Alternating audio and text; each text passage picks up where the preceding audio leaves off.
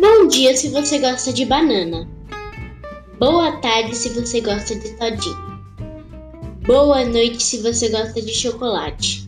E boa madrugada se você gosta de bagunça. Aqui quem fala é o podcast Criança e hoje nossa história é O Mito da Criação da Noite. Antigamente não havia noite, era sempre dia. Sol brilhava esquentando a terra, a lua e as estrelas eram como o sol.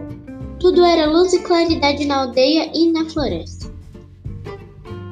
Os homens caçavam sem cessar e as mulheres trabalhavam sem descanso, pois era sempre dia, noite não havia.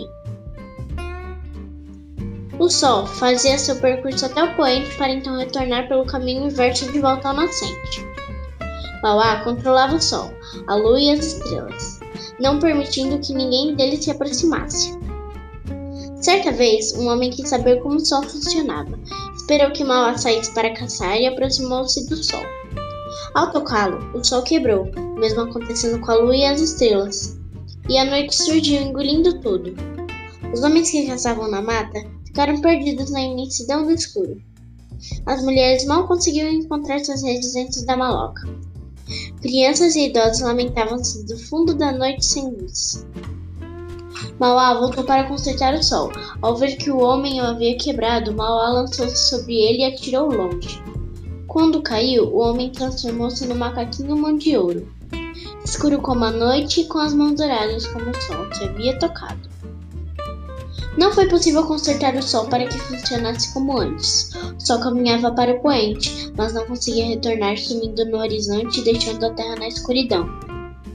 Mauá então fez com que a lua e as estrelas surgissem na ausência do sol, para iluminar um pouco a noite, e é assim até hoje. Este é o mito da criação da noite dos índios Waimiri Atuari, que habitam Amazonas e Roraima, na região norte do Brasil. Mauá, para eles, é o criador que transforma os homens em animais e cuida dos elementos da natureza.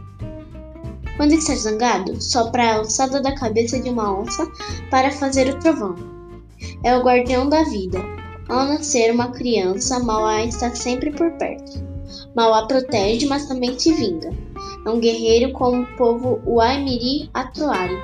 O macaquinho mão de ouro que aparece no mito é respeitado pelos índios por acreditarem que ele já foi gente e porque graças a ele hoje existe a noite.